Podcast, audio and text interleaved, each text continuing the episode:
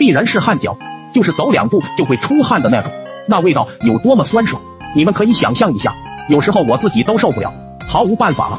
那天在家没啥事干，我就在网上找了个临时工，联系好了之后，我就骑上了我心爱的小摩托，去了那家小工厂。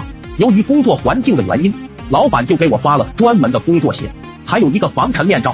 我试了试发给我的鞋子，还不错，刚好合适。因为上午没啥事做，我就把发给我的鞋子和面罩放到摩托车的后备箱，和工厂工人一顿瞎侃。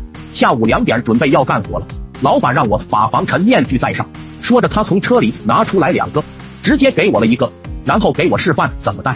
我就研究了几下，结果这时候老板的亲戚也来了。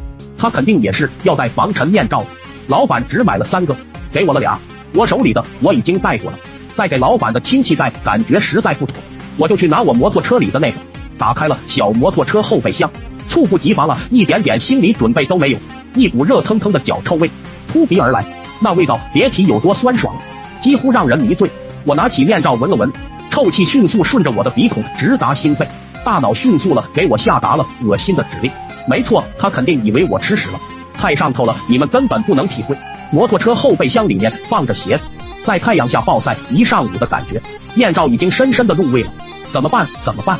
自己带过的给他又不妥，没办法了，不管了，就这样吧。我就拿到车间，没见到老板亲戚，就把面罩挂在了墙上。他进来后问我，我指着墙上，接着戴好自己的面具，掩饰住我邪恶的笑容。只见他戴上又摘下，戴上又摘下。来来回回闻了好多遍，嘴里还在嘟嘟囔囔，我差点没笑断气。最后他还是戴上了，我心中暗道：不愧是老板亲戚，果然牛批。正准备上前，就见他猛地做出了一个摘面罩的姿势，晚了还是晚了一步。